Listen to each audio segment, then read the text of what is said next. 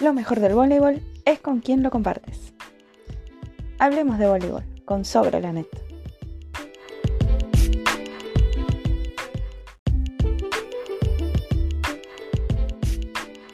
Muy buenas tardes a todos. Bienvenidos al programa Sobre la Net. Hoy en Sobre la Net de miércoles, como le gusta llamarlo eh, a este día, mi compañero Tony Montenegro. Iniciamos hoy justamente miércoles, por supuesto, porque es por el día, no vayan a pensar que es por alguna, eh, digamos, eh, espontaneidad que tenemos agresiva nosotros. Sí, porque nosotros nunca hablamos en doble sentido. Jamás jamás, eso no pasa acá. Eh, ¿Sarcasmo? ¿Dónde? No, vayan a otro programa si están buscando ese tipo de cosas de gente malintencionada, ¿eh? Pero bueno, arrancamos el programa hoy, miércoles 9 de septiembre, 9 del 9, ¿eh? Esto tiene que ser un día de suerte, un día de un programa exitoso, así que, y por supuesto, un día exitoso para todos.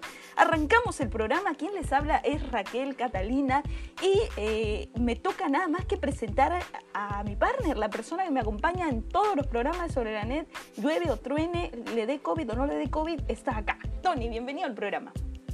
Hola a todos, ¿qué tal? No sé, ah, si me da COVID, no sé No, no sé. No, al público, al público de Sobre la Net que siempre nos acompaña. Muchísimas gracias por acompañarnos en una edición más para hablar de lo que más nos gusta, que es de voleibol. Muchísimas gracias a toda la comunidad de Sobre la Net, porque es increíble la cantidad de mensajes que nos mandan con retroalimentación, ni siquiera del programa, para hablar de voleibol. O sea, para hablar de lo, que ocurre en Turquía, de lo que ocurre en Rusia, de lo que ocurre en Italia, de lo que ocurre en Perú. Muchísimas gracias por eso. Y bueno, arrancamos con el programa. Yo estoy esperando el día que empiecen a ocurrir cosas en Marte, en Saturno, para, imagínate, arrancamos el programa hablando de la Superliga de Urano, ¿no? Algo así un poco... Eh, perdón, no sé qué me pasa hoy día miércoles, estoy, muy no emocionada. pero tendrías que pensar que tendrías que adaptar las reglas a las diferentes gravedades de cada uno de, de, los, de los planetas. O sea, ¿te imaginas el, el universo? No, si no es mundial, ¿cuál sería? ¿El universal o el galaxial? Bueno, la Superliga Vía Láctea, ¿no? Y vamos todos de todos los planetas y jugamos. Y la gente se pondría. Ya, ya quiero ver los foros en esa época, quiero ver los grupos, las páginas. Y esto se convierte en un episodio de Ricky Morty. Van a Ricky Morty y le dicen que nosotros lo pensamos primero. Pero ya. Muchísimas gracias a todas las personas que están conectadas: a Sebastián Espejo, a Miguel Ángel Sajo, a Alberto González, a Diego Dávila, a todas las personas que nos están mandando saludos. Y hablando de saludos, hoy es un día de bastantes saludos, pero vamos a hacerlos súper rápidos. Saludo a Alexandra Salgado, que es su cumpleaños. Una Feliz cumpleaños. Linda, preciosa, bella periodista deportiva que siempre ha estado con nosotros apoyándonos y nosotros apoyándola también con el voleibol. Y saludos a Batman, Batman de la Federación Peruana de Voleibol, que es el hace todo de la Federación Peruana de Voleibol. Un saludo a él que está de cumpleaños también. Así es. Y a Jan Segura. ¿Y a quién? Saludos a Jan, Jan Segura. ¡Ah! Es también cumpleaños de Jan, es muy cierto. Lo vi muy temprano en el Facebook. Un saludo muy grande para él. Que la semana pasada lo saludamos también porque su academia estuvo de aniversario, ¿te acuerdas? Sí, es cierto, ¿verdad, Jan? Estás acaparando todos los saludos, no, no se vale. Ya basta, por favor, basta. Basta de hablar de Jan. un saludo para ti, Jan. Bueno, arrancamos, Tony. Tenemos mucho de qué hablar. Eh, para empezar, tenemos eh, que agradecer a la persona que, que nos mantiene siempre top, a la moda, ¿no? súper lindo, súper bello, súper regio, súper precioso, que es Villarán F Confecciones, que ahora, además de mantenerlos lindos y de tener una de las mejores líneas de ropa deportivas con diseños personalizados de voleibol, también se preocupa por nuestra salud, porque ha sacado su línea de camperas, mandilones, mamelucos y mascarillas para protegernos del COVID. Si quieren encontrar a Villarán F Confecciones, pueden ir al Facebook y buscarlos como Villarán F Confecciones. Pueden ir a sobrelanet.com y encontrar ahí el banner de Villarán F Confecciones o llamarlos al número 992-192-999. Es bien sencillo. 992-192-999. Ahí se encargarán de atenderlos para saber cuál es la ropa deportiva o material anti-COVID con diseños personalizados que puede ir con ustedes. Gracias a Villarán F Confecciones gracias a Charito por acompañarnos desde que iniciamos con Sobre la Net. Bueno, Tony, ahora sí arrancamos porque tenemos un programa mega recargado, ¿eh? Sí, arrancamos con algo que a la gente le gusta. Vamos a hablar de Natalia Málaga. No te bien eso. sí, unos segundos. la gente entiende, la gente entiende.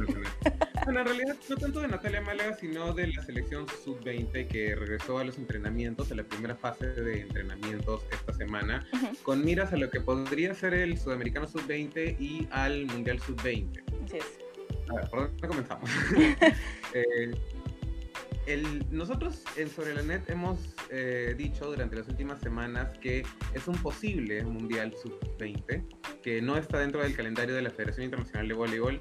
Y sí, sigue fuera del calendario de la Federación Internacional de Voleibol, pero ya tiene fecha, aparentemente. Exacto. Eh, sí, Norseca Norseca, que es nuestro gran aliado cuando se trata de saber todos los insights de la Federación Internacional de Voleibol, ha confirmado la fecha para los cuatro mundiales de categoría base.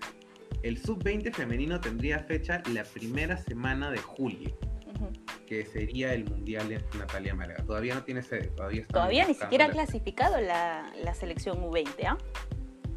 Bueno, en este momento están matemáticamente dentro. O sea, están bueno, están matemáticamente dentro por el ranking. Si quieren entender qué significa eso, vayan a las historias de Sobre la Net en Instagram porque ahí está bien explicado, en historias destacadas ahí. Sí, lo tengo como eh, Sí, pero lo que sucede ahora es que ya oficialmente uno, una de las confederaciones ya ha, puesto que existe el mundial. Entonces ya ahora sí, Natalia está preparándose para un mundial que sí existe.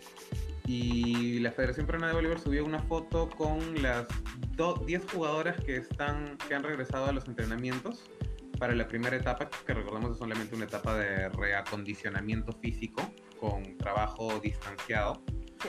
Y, hay, o sea, rostros nuevos. Sí, bastante gente nueva, algunos que sí conocemos. A ver, entre las caras conocidas que podemos destacar está eh, CC, Yadira, Em, la eh, chiquita Taisa, Taisa eh, ¿Quién más? Tony? CC, ya la, ya la, ya la CC, ya la. eh, la chica que, que, es del Depor, que también se lesionó, que eh, no sé, yo creo que o yo soy tacaña, Yomara. o ella es tacaña porque nunca me puedo acordar exactamente el nombre. Yomara. Yomara, Yomara Rivera. Eh, y me parece que también estaba entrenando Valeria Bergeró. Sí, también estaba Valeria. Y son las que reconocí hay algunas, las otras jugadoras también han estado, también han sido parte de los entrenamientos de la categoría desde hace bastante tiempo. Mm. No es un grupo que haya salido de la nada. Exacto. Es del macrogrupo que había hace unos años, que eran como 20 o 30 jugadoras. Han recuperado a, algunas. Y, y, ellas están unidas ahora al equipo que normalmente veríamos como titular dentro de esa categoría. A ver, espérame, todo el mundo está comentando. Sí, están eh, poniendo acá eh, Yomara Rivera, Michelle Dark, Valeria Izaga, Camila Pérez, Andrea Calderón. No las vi a Camila ellas. Pérez, Calderón estaban ahí? No las vi, yo no las vi. pero Marco Díaz las vio, entonces eh, no, Yo creo que Marco Díaz está preguntando si o sea, está respondiendo a la pregunta de Jorge Alberto que dice si es en julio pueden venir las que se fueron a estudiar a Estados Unidos. Eh, pues en realidad sí. Mm. O sea. Sí, podrían venir. Tendrían, podrían. Lo que pasa es que tendría la federación que coordinar su regreso antes de. Eh, o sea, este año. Tendrían que coordinar este año su regreso. Mm. Para podérselos dar al inicio de ciclo para que puedan saber las personas que van a regresar eh, acá. Pero sí, podrían jugar. Ahora, ¿querrán devolver? es la pregunta, esa es la pregunta. Yo, yo siento ahora también que mucho de la razón por la que no quieren volver es también porque las que están acá, mm. o sea, digamos, nosotros hablamos de la selección sub-20, la selección sub-20, pero la selección sub-20 trabaja, cambia. es un equipo, es un equipo que de niñas que aman jugar por Perú.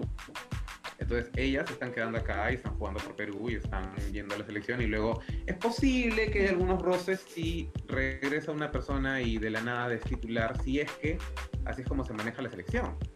Ahora, a mí me parece un poco peligroso, Tony. Voy a ser muy empezada, porque lo soy, es la verdad, ¿no? es la verdad. Eh, pero eh, es cierto, ya hay algunas selecciones en Sudamérica que han estado eh, arrancando con entrenamientos, entre ellos Argentina, Chile también ya reunió sus seleccionadas, Pero el, la diferencia es que ellos hacen concentraciones, o sea, ellos reúnen al equipo por un fin de semana o dos fines de semana, lo que ellos consideren necesario, y las chicas están, el mismo círculo está todo el tiempo rotando entre ellos juntos. Acá no es así, acá las chicas vienen, entrenan y de ahí se van a su casa. Sabe Dios cómo se van a su casa, ¿no? Eh, por ahí las que tienen mucha suerte eh, sus padres las van a recoger en un carro o eh, las mandan en algún taxi, ¿no? Pero la realidad de la mayoría de las seleccionadas es que se, se mueven en transporte público, ¿no? Entonces ahí es donde hay mucho riesgo a, que ellas puedan adquirir el virus y no solamente lo contagien, lo puedan contagiar a otras chicas de la selección, eh, sino también lleven el virus a su casa y contagien a personas que pueden ser mucho más vulnerables, ¿no? La mayoría, varias chicas viven con abuelas, tías, eh, sus padres son mayores. Eh, eso es lo que a mí netamente me preocupa, básicamente, ¿no? Sí, o sea, es un riesgo tenerlas entrenando. Esperemos que la federación esté tomando en serio todos los protocolos que supuestamente iban a protegerlas de todo mal, pesar y del COVID. Y de verdad esperemos que ninguna de ellas salga positivo, porque de verdad si sale una de ellas positiva sería horrible. Pero bueno, también están preguntando acerca de quiénes son las otras jugadoras de la categoría que están acá. Eh, una de ellas es Mapi, Mapi Rodríguez, que ella, bueno, ella se retiró de la selección mucho antes de que todo esto pasara. Nuestra voz COVID. No, me parecería una mala idea convocarla de nuevo, pero también es un tema de querrá regresar. Es nuestra voz COVID, Tony.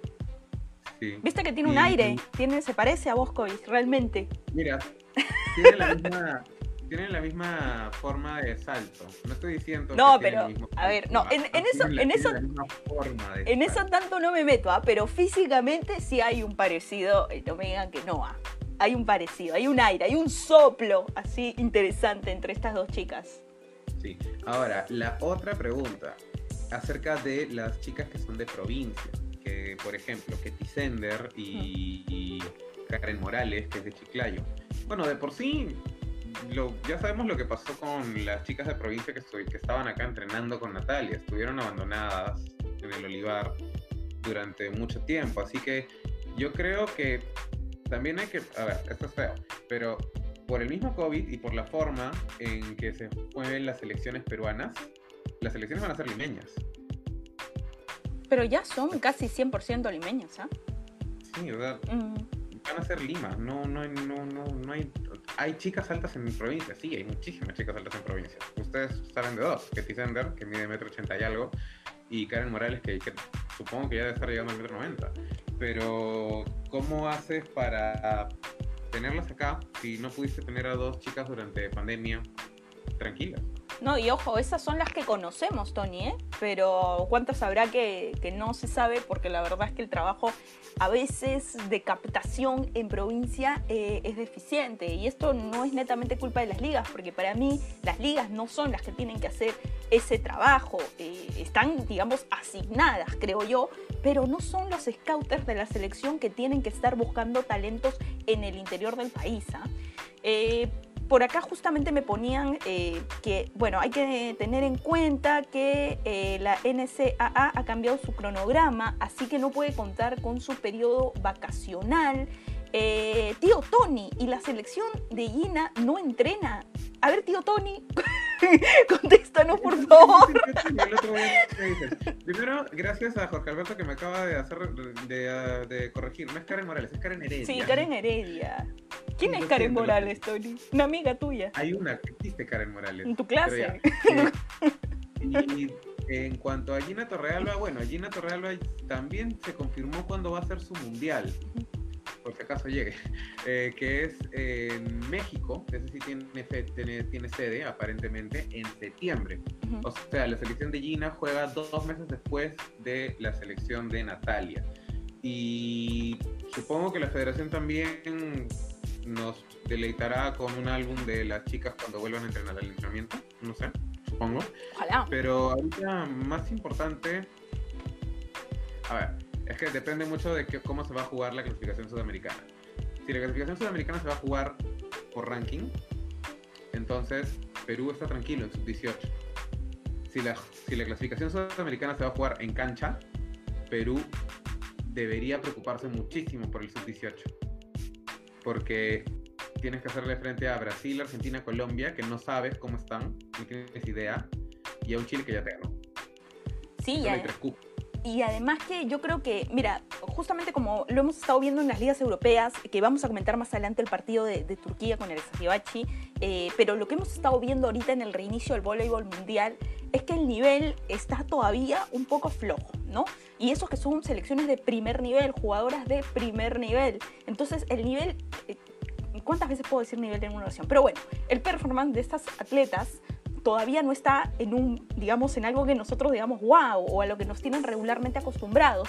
Eh, en ese sentido, yo creo que en Sudamérica va a demorar también un poco en llegar a ese buen nivel, sobre todo en estas categorías que ya de por sí tienen muchas deficiencias. No es una categoría que nos gusta ver porque uno vea los talentos, pero en volei todavía no es tan atractivo, ¿no? Entonces, eso también me preocupa, porque este, estas pequeñas deficiencias o cambios que se puedan hacer producto de no haber entrenado tanto tiempo, eh, puede hacer que se den algunos resultados eh, inesperados también, ¿ah? Sí. Em, ¿qué, qué? A ver, normalmente la categoría sub-18 es una categoría en la que está un free for all. No se me ocurre el nombre en español. Un, eh, puede ser para cualquiera, porque todos están comenzando. Lógicamente, los países que tienen más tradición de voleibol, porque ya tienen un método de enseñanza fuerte, tienen una ventaja. O sea, como que se sabe que Brasil, Argentina y Perú, y hablamos de Argentina de, con tradición de voleibol, porque ya hablemos de. Argentina tiene tradición de voleibol. Así es. Eh, van a estar encima, pero con, cuando estás en un sub-18, tú no sabes si le, si le vas a ganar a Brasil, tú no sabes si le vas a ganar a Argentina, porque todo está todo es muy nuevo. Exacto. El COVID encima, pandemia encima, no sé si ha nivelado a todo el mundo más o si ha separado más la brecha. Yo creo que hasta cierto punto nos, va, nos va a nivelar a todos, porque vamos a tener todos menos competencias incluso. Pero eso tampoco es bueno si consideras que Perú ya perdió contra Chile. Sí, o sea, esa era una selección que necesitaba mucho trabajo, ¿no? Entonces, y mucha competencia. Eh, normalmente les dan giras, se iban a esta copa en, la Copa ESPN en Miami, que dicen que es muy linda, muy todo. Eh, pero bueno, eh, no sé, me parece que es mucha plata para mandar a la selección hasta allá, cuando yo creo que por aquí podrían tener partidos mejores. Pero bueno, las mandaban allá, lo importante es que jugaban. y básicamente este año me parece que ya no van a poder tener todos esos privilegios, ¿no? O sea, van a tener, a ver, porque ¿qué equipo de categoría sub-17 juega una, hace una gira antes de ir un sudamericano donde es casi fijo que vas a clasificar porque sí o sí estás entre los tres primeros? Entonces, eh, digamos, estos beneficios que tenía esa selección este año va a ser un poco complicado eh, por la coyuntura que, se vive y además tengamos en cuenta que va a entrar una nueva directiva y que hay que ver cómo maneja los grupos, hay que ver si quiere mantener ahí en la Torre Alba, hay que ver, eh, no sé, de dónde van a ser muchas, muchas cuestiones. ¿ah? Pues sí, en realidad sí. Los de hacerse los sudamericanos lo confirmó el doctor Lloreda, serían entre enero y marzo. Así que no sé si la nueva directiva sea tan loca de sacar a un entrenador justo en, medio, en medio, en medio del, esto, del torneo, pero fácil le dicen como que clasificas acá o te vas. O sea, porque clasificas acá y te vas al mundial o te vas. Y va a depender mucho de si se hacen los sudamericanos o no porque si no se hacen los sudamericanos, esa selección sub-18 está clasificada al mundial. Porque la selección que ahora es sub-20 les dejó suficiente ranking para estar clasificados al mundial. Pero el problema es qué pasa si sí se hacen los sudamericanos. Y de acuerdo a la última programación que teníamos de, de la Confederación Sudamericana de Voleibol, el sudamericano de menores era en Chile. Y, o sea, como que ellos están, ellos, ahora es Chile el que está confiado como que, ah, yo soy el que me voy a llevar el tercer cupo, yo quiero ese cupo. Antes era Perú el que decía, no, no, traigan el sudamericano acá porque nos peleamos con Argentina en el segundo lugar, pero nos vamos al mundial. ahora, bueno. Tony, ¿nos conviene que se jueguen los sudamericanos? Porque, a ver, eh, en, su, en juvenil hay dos cupos. Y si bien es cierto, le ganamos a Argentina en el Mundial, eh, no lo sé, yo creo que es un partido en el que nunca puedes decir, eh, Argentina le gano. O sea, yo creo que eh, la Es cosa está... Sí, la cosa está muy pareja y puede ganar cualquiera. Eh, de repente, hasta yo diría que Argentina está un poco mejor que nosotros por lo que estamos viendo en este, en esta digamos, en estas categorías donde ya nos empiezan a sacar un poco más de ventaja. Eh, y Brasil está también mucho mejor que nosotros cuando renovó esa selección. ¿eh? Mira, acá Marco Díaz me está, me está diciendo más gente que ha reconocido. Thaisa, Yadira, Andrea, Calderón supongo, Camila Pérez, Kiara Vicente. Ya no, no es un mal equipo. Eh, a ver, faltaría una punta. Pero ellas están entrenando ahorita con Natalia, pero ellas se van a ir a Estados Unidos. La mayoría de... No, no todas, no todas, ¿eh? No todas. Todas, algunas. Algunas, pero, Pero- algunas están llevando esta clase a distancia ya. Sí. Mira, si tú le pones. A ver, ahí tenemos que añadir a, Ma, a Mafer López Torres, que de todas maneras está, porque estuvo en el protocolo COVID. Y tenemos que añadir, quizás Lisángela, si es que se quede por acá. No, Lisangela, Lisangela se va. Se va. No, Sí, se ya, va. entonces. Sí, va a tener un equipo, va a tener el equipo, un equipo sub-20, que es lo importante, para no estar parchando con chicas de la categoría sub-18. Probablemente tenga que jalar a dos o tres para cumplir con los cupos, Ujú. pero sí va a tener un equipo sub-20.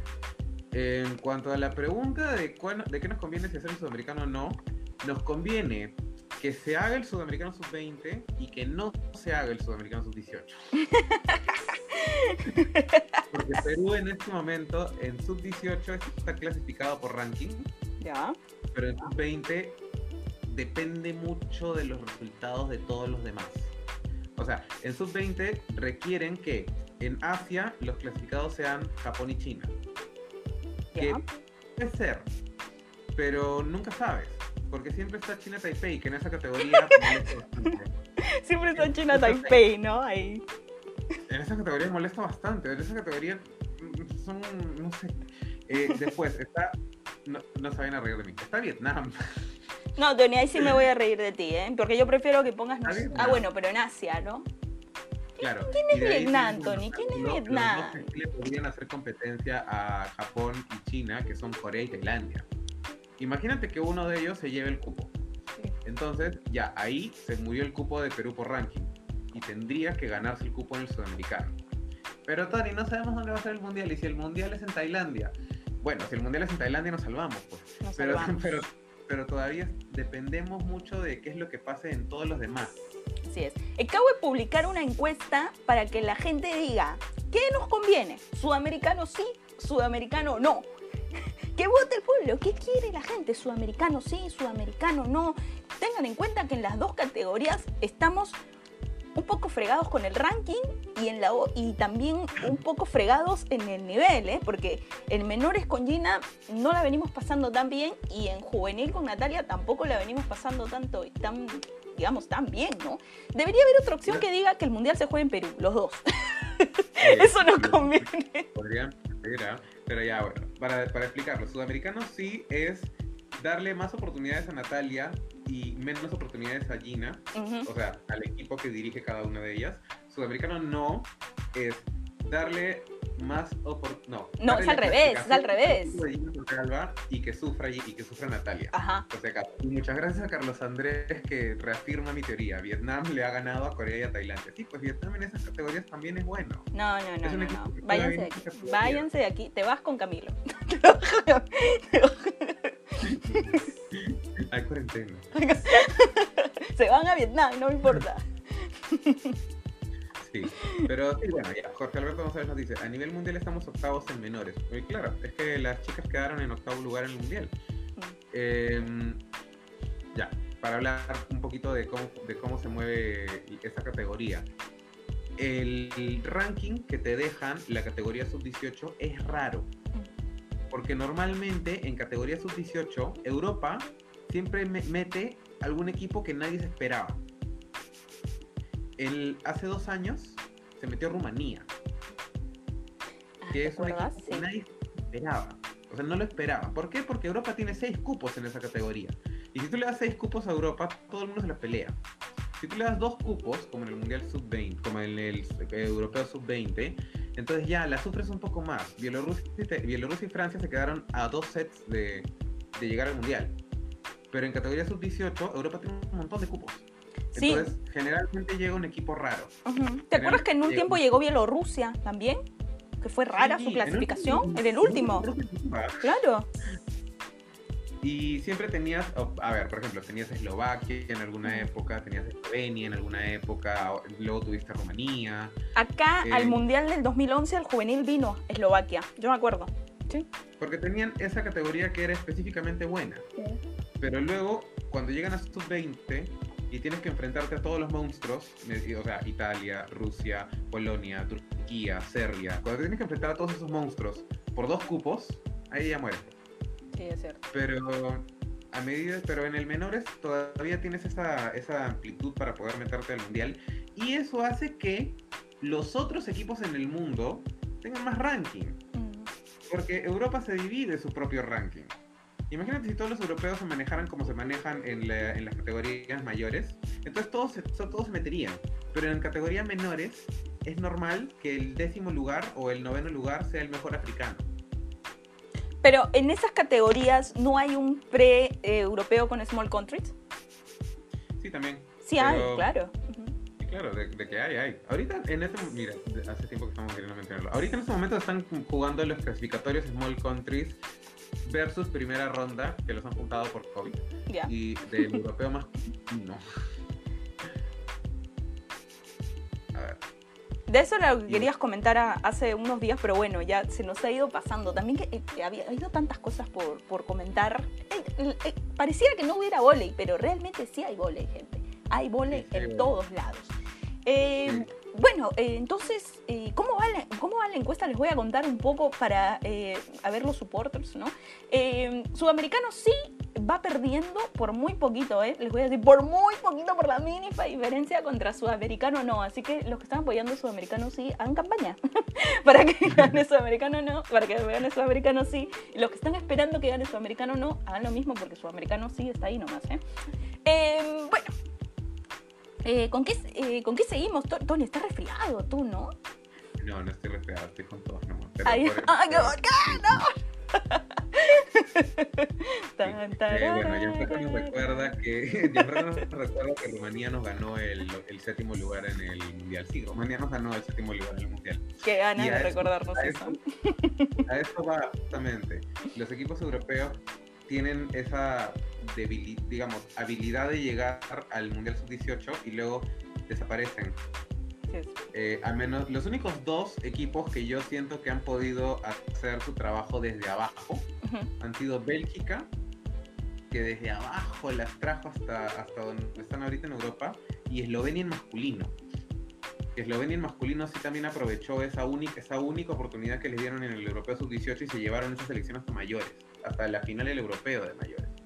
Eh, esa, eh, Bélgica siempre tiene sorpresas en sus equipos. Eh, la última que la verdad es que fue un lujazo tenerla aquí fue Brit Herbots que ahora eh, la está rompiendo en el, en el Nova. ¿Te acuerdas que nos sacamos fotos, Tony? ¿Tú te ibas a sacar fotos con Herbert? Sí, ¿no? No, no me llevas a sacar fotos con Herbert. En realidad, ese, mundial no fue de muchas fotos. pero, sí recuerdo los aretitos de Bélgica que tenía la entrenadora.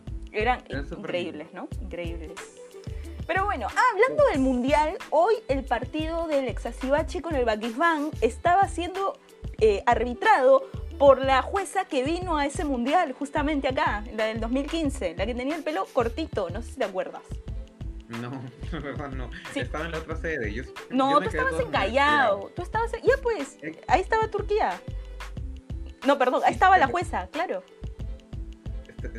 ¿Estás segura? Totalmente, ¿Podría porque... Estar una, ¿Podría estar una jueza de Turquía en la misma sede que Turquía? Sí, tengo una anécdota con eso, porque eh, viste que el Callao tiene las cabinas de transmisión arriba.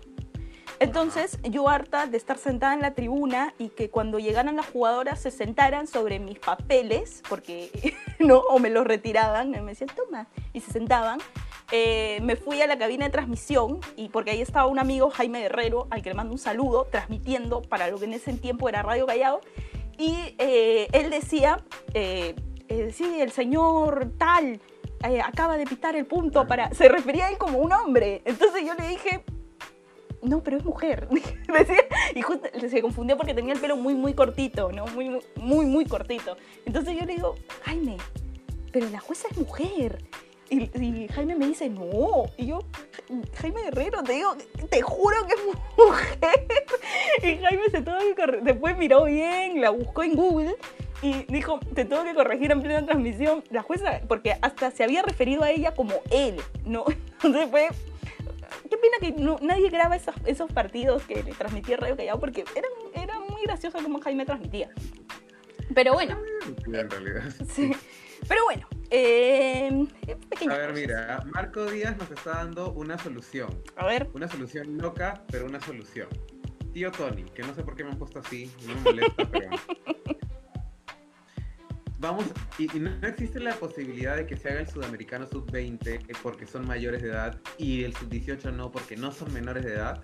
Ya, propongámosle eso a la sudamericana en este momento, vamos. Vamos a hacer inmediatamente esa propuesta, ¿eh?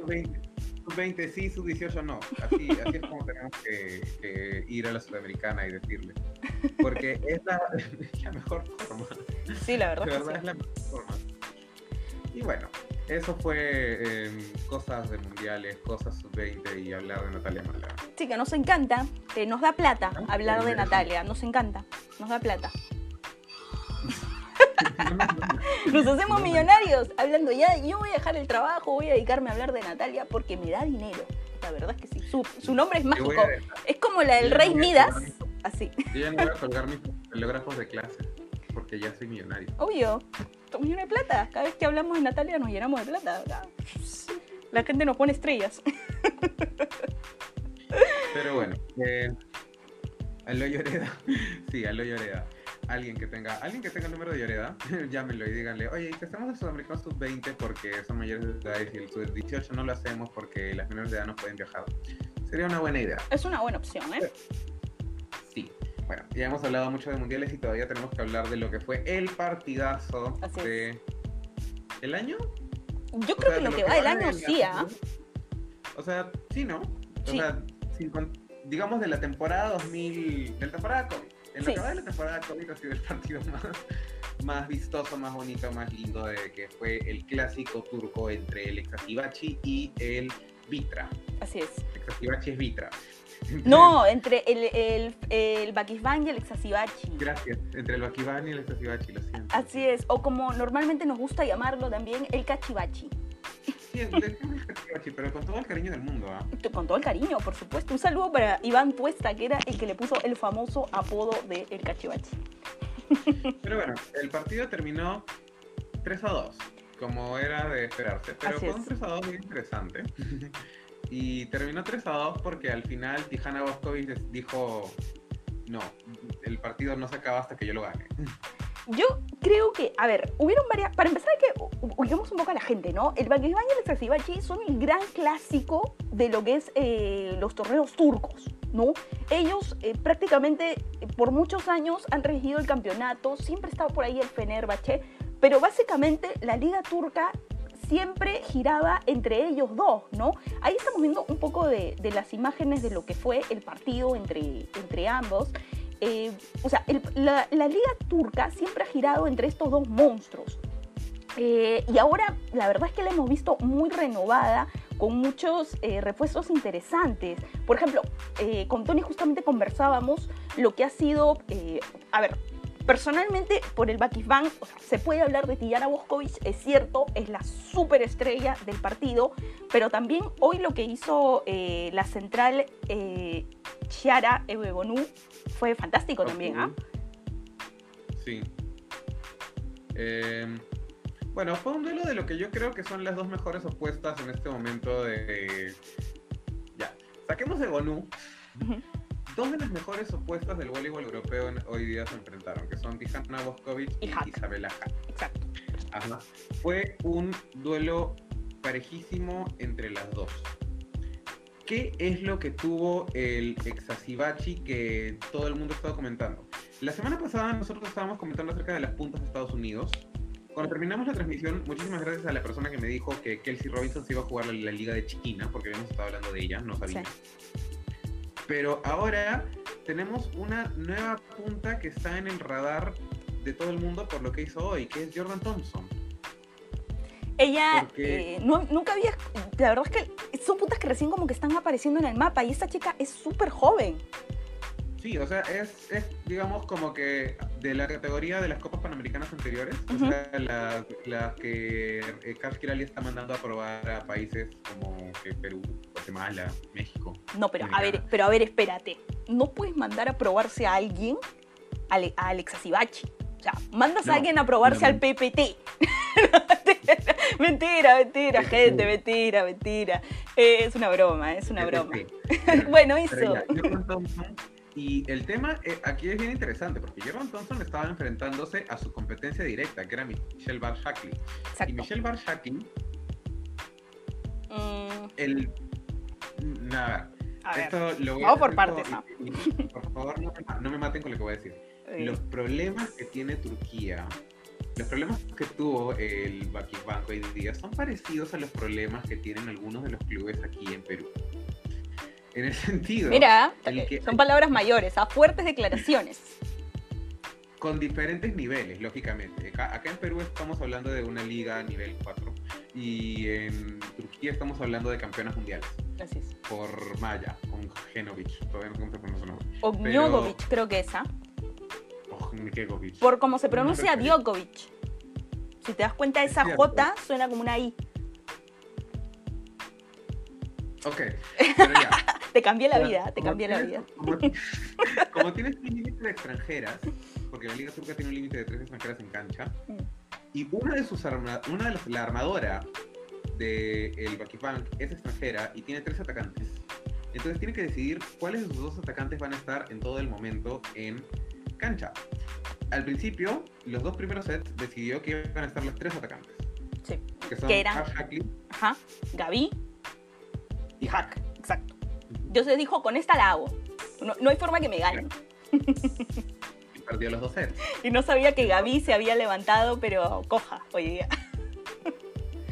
Entonces, eh, pierde los dos sets y decide, bueno, voy a sacar a Gaby, voy a meter a Melija, que tuvo un buen partido defensivamente, Sí. hay que admitirlo, eh, y metió a su armadora.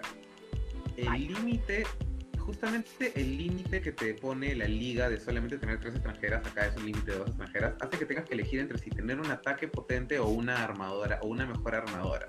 Eso lo sufren muchos equipos acá en Perú Sí. con diferentes niveles. Estamos hablando de campeones mundiales, estamos hablando de, Exacto, de otro- no otro nivel.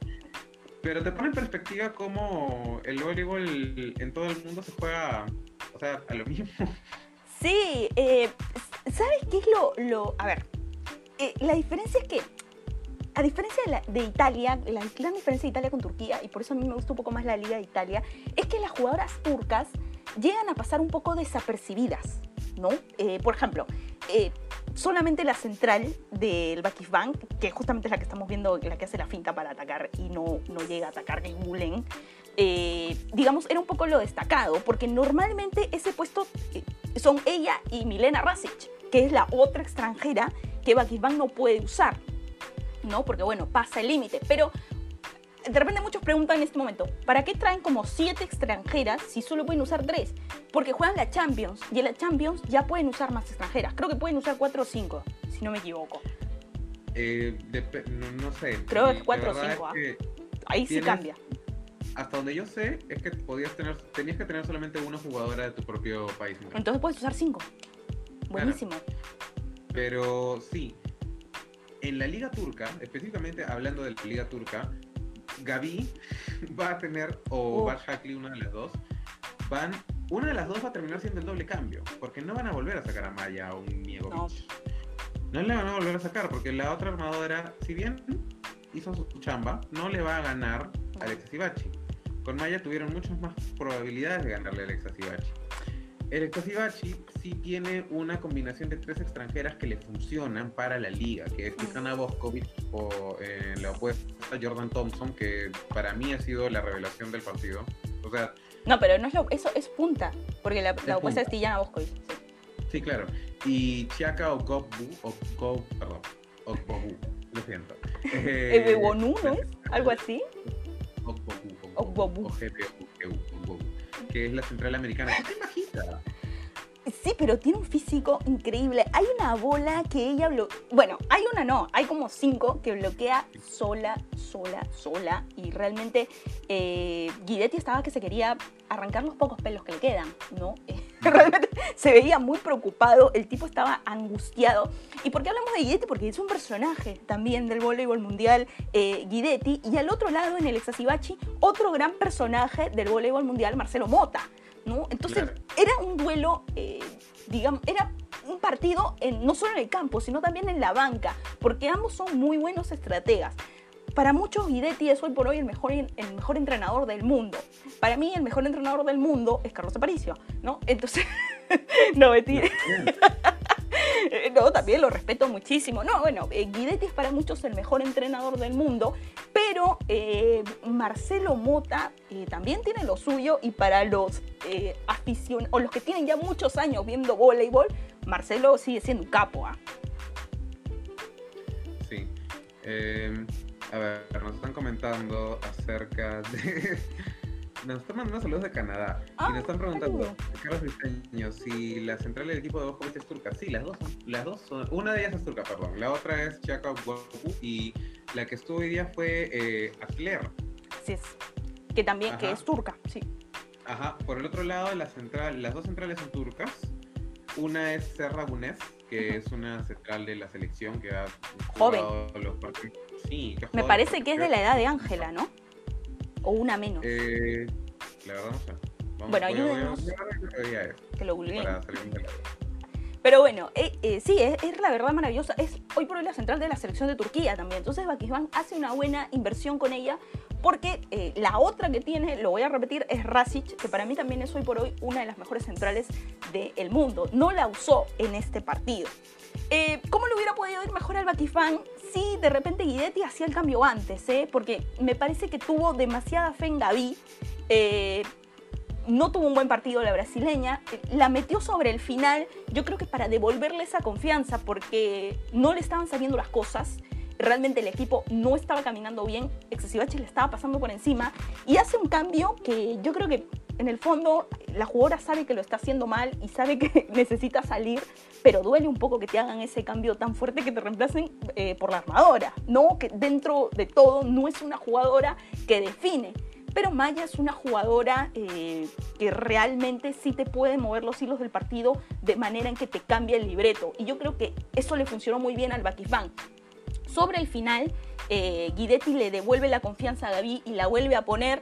Lo hace mejor, eh, dicho sea de paso, que yo creo que en el fondo era lo que Guidetti buscaba, que Gaby recuperara un poco la confianza en ella misma, pero le cuesta el partido. No por Gaby, sino porque ya era demasiado, ¿no? Eh, la venía remando, la venía remando, y pese a que Bakisman tuvo la ventaja en el inicio del encuentro, Yana Boskovic me parece que está en un muy buen nivel, eh, es de creo que de todas las jugadoras que he visto, eh, la que el mejor nivel ha vuelto, incluso por encima de, de Gonu. Y también, eh, bueno, lo Isabela Hack, para mí a partir del tercer set fue bastante destacado también. ¿eh? Sí, Isabela Hack es una apuesta rara. O sea, normalmente, bueno, es una apuesta rara para la generación. Sí. Porque estamos acostumbrados a Egonu, a, a Karakurt, a Boskovic, que son apuestas que les gusta jugar en el cielo. Sí, Isabela Hack es una apuesta que juega rápido y con la misma potencia que las demás. Por eso es que yo creo que Maya funcionó mejor que la armadora Kamsu, porque eh, le estaba armando las pelotas a Isabela Hack como se le arma a las otras apuestas del mundo. Mm. O sea, ha sido Tijana Boskovic normal, pero estamos hablando de una apuesta que te pega bolas rápido. Y, y tiene... también Ajá. No, dale, de, lo Competitivo, que, de lo competitivo que es jugar en, en un tipo de liga así. Por eso es tan importante que las peruanas salgan al extranjero. Porque Gaby digamos, no solamente está compitiendo con Bar Shackley, por supuesto, está compitiendo con las otras dos extranjeras por estar en la cancha. Eso hace que sea, eso hace que la extranjera que está en cancha tenga mucho más nivel. Porque cuando regresa a su país dice, bueno, pues ya yo, yo me peleé con dos serbias y con Isabela Hack para poder estar, bueno, con una serbia, con una estadounidense y con Isabela Hack para poder estar en la cancha. Claro, y además que te ayuda a ningún momento a soltar, en ningún momento a aflojar, ¿no? Porque llega, a ver, eh, sabes que si dices, no, hoy día no pesas, no, hoy día entreno a medio pelo, eh, no estás, simplemente no estás. Y la, que está detrás tuyo está esperando una oportunidad para dejarte atrás. Entonces, realmente sí, tienes que estar pendiente todo el tiempo de, de hacer las cosas bien, porque si no, eh, no tienes una buena campaña en Europa y por tanto no eres tan considerada en la selección, ¿eh? sobre todo en una tan competitiva como la de Brasil. Eh, acá en Perú, las que juegan afuera tienen prácticamente asegurado el puesto, ¿no? O muchas tienen asegurado un puesto que no necesariamente se han ganado en la selección. Eh, en estos casos, en estas jugadoras, en las otras, eh, no es así. O sea, ellas se relajan un momento y pierden ese puesto. Sí. Por eso es bueno la salida, por ejemplo, de Mabel Lemar y de Susan Neguavil este año, porque son las primeras chicas que no están en selección que van a salir a jugar a un club de Europa. Así es. Ya sé, es Liga 2 de Francia, pero igual, es Liga 2 de Francia. Es una liga que es más competitiva, yo creo, que la Liga Peruana, la Liga 1. Entonces, es importante que tengamos esa presencia y, bueno, nosotros como fanáticos, ¿ya? Para hablar de nosotros, como fanáticos tenemos que ver sus partidos, tenemos que seguirlos, y tenemos que inundarlos de mensajes, tenemos que ir a spamearles, no, no, no, no tenemos que ir, tenemos que ir a, hacer, a hacerles sentir de que tener una jugadora peruana va a hacer que todo el Perú los vea. Porque, no sé, para poner nuestro granito de arena para que todas las demás personas salgan. Eh, Saludos a todas las personas que se quedaron con nosotros. Sí, Muchas gracias. Disculpe. Eh, saludos a Nan que nos está viendo. Y. Eh, ya. Saludo para Bruno dijo- también. Eh, la gente anda muy intrigada porque no estoy diciendo nada de Rusia. Y es que eh, el domingo se van a enterar, tenemos una sorpresa eh, para todos los fanáticos del voleibol ruso, tres gatos. No, no, mentira. todos los fanáticos del voleibol ruso y todos los fanáticos del voleibol en general estamos preparando algo muy lindo con Bruno, así que estén muy atentos porque pronto va a haber novedades en Sobre la Net. Pero sí, Tony, perdón, te corté. No, lo que pasa es que durante el corte alguien me preguntó, alguien me dijo, pero no recuerdo el nombre porque se quedó oculto en los comentarios, disculpen. Alguien me dijo que la federación había subido un video del entrenamiento de la sub-18. Ay, no. Así que yo corriendo fui al Facebook de la federación. Yo corriendo fui al Facebook de la federación a ver si era un video de la sub-18 o no. Y es un grave error de la federación. No es la sub-18, es la sub-20. Y lo peor es que le han puesto juvenil sub-18. Juvenil sub-18. Bueno, pasa, pasa, pasa. ¿Qué puedo decirte? Pasa, estas cosas pasan, Tony, estas cosas pasan. Yo también a veces pongo unas cosas en vivo en, Sobre la NE y mentira, estamos grabados. Ay, perdón, eso no tenemos que decirlo. no, eh, no lo he visto, de verdad. Eh, no, eh, hay que aplicar, hay que aplicar. Mira, yo no, yo no voy a decir nada porque yo también soy una de las personas. No, yo, yo soy el que menos debe decir cosas. Yo yo he dicho Karen Morales. Yo le he dicho Karen Morales a Karen Morales, verdad. no, yo también, Pero no, ya. no patinada. Eh, Federico tu Ninetti nos pregunta si Gulaich viene a Hamza. ¿Qué No está- no. No, ella se va a España, hasta donde tengo entendido, ¿no? ¿Qué pasa? No, a Hamza no, van a- no va a venir ninguna argentina, vienen tres cubanas. Sí los dijimos. No, nunca lo dijiste. dijiste ¿Nunca que lo dije? decir que lo dijiste. Ah, bueno, se fregaron porque ya me olvidé ya. Lo sabía ese día, lo sabía ese día, pero ya- hoy día no me acuerdo. No, eh, no, eran las mismas. Sí lo dije, caramba, sí lo dije. Dije que ustedes que no tienen memoria.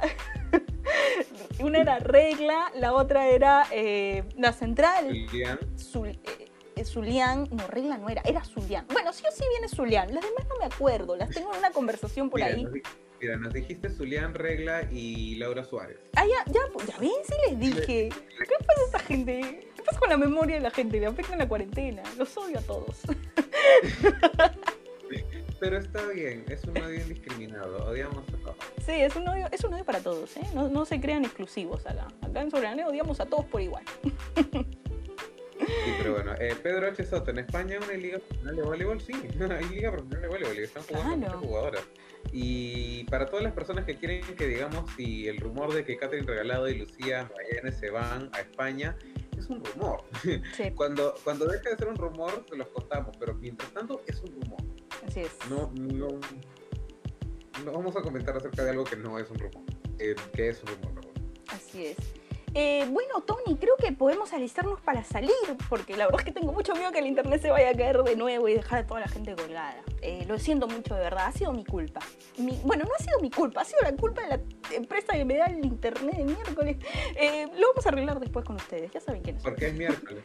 Porque es miércoles, así es. Bueno, Tony, nos vamos. Sí, nos vamos. a ver, Federico Tenimenti, esas dos cubanas se van a República Checa. Vamos a ver. Sí, pero a mí me habían dicho que ellas venían a Hamza. ¿eh? No. Eh, no, porque, o sea, en teoría, digamos, Gala está ahí. Iba a decir Gago. Gala está ahí, así que tiene primera elección de cubanas. Daniel Espinosa, Leo Sabasasco, igual, sigue siendo un rumor. Un rumor muy fuerte porque ha sido puesto por uno de los periodistas deportivos de voleibol más importantes, bueno, más creíbles. sí, con más credibilidad, sí. No como sobre la ¿no? No, no sobre la que nosotros solamente confirmamos cosas. O sea, no, no, no, sacamos y luego de haberlas dicho. Eh, bueno, gente, eh, ¿hay más comentarios, Tony? Si no, para eh, despachar a toda la gente que nos está viendo ya, que vayan a tomar lonche, no sé. Y bueno, la gente quiere, la gente quiere saber si tu operadora de, de, internet es la misma que la de ellos para unirse todos en esta lucha contra esa operadora. Es cierto, hoy ha fallado mucho el internet desde la mañana. En mi trabajo también me mandaron a hacer una transmisión y, al final se me cayó, pero la fui pasando mal todo, toda la transmisión la pasé muy mal, de verdad, sudaba frío. Eh, pero bueno, sí, sí, ya saben cuál es. Internet es un recurso básico. Mm. Qué feo con las compañías de, de, internet que hay acá en Perú, ¿no? Sí, muy feo. No, no discriminar a un típico que ha apoyado la Federación Peruana de Bolívar en estos últimos años. Pero bueno. Bueno, ahora sí, eh, nos vamos. Eh, gracias a todos los que nos han acompañado hoy día, el miércoles, un programa que me encanta hacer porque eh, me recuerda los orígenes de Soberanet con Tony. así que la verdad es que encantados de que nos hayan acompañado. Tony, tus palabras de despedida, lo que se te haya quedado en el tintero. Bueno, hoy hemos hablado bastante de voleibol internacional, hemos hablado bastante de voleibol nacional. dejamos Rusia para el domingo para, como algo especial. Y es, muchas gracias a todas las personas de la comunidad sobre la que siempre hablan de voleibol con nosotros, porque de verdad lo que a nosotros nos gusta es hablar de voleibol. No, no, no estamos para otra cosa, estamos para hablar de voleibol, para evaluar, para evaluar los partidos, podemos conversar acerca de cuál es la mejor apuesta del mundo. Sí, debatir. Muchas gracias a todas las personas por seguirnos y, dar, y alimentarnos con eso. Así es. Y a todas las personas que nos siguen a pesar de las caídas que tenemos en internet. Qué vergüenza. Eh, muchas gracias eh, a, toda esta comunidad de voleibol que se junta todos los miércoles, todos los domingos. Eh, les recordamos que el domingo volvemos a salir a las 6 de la tarde, que Dios quiera que no se caiga el internet. No mentiras, ya no se va a caer el domingo, no se preocupen. Y con nosotros será entonces hasta el domingo que ya nos acompaña Sebastián y a Yarleque la votamos. No, me, no mentira, vamos a ver si, se conecta Yarleque. pero bueno, nos reencontramos el domingo. Muchas gracias a todos y quédense en casa.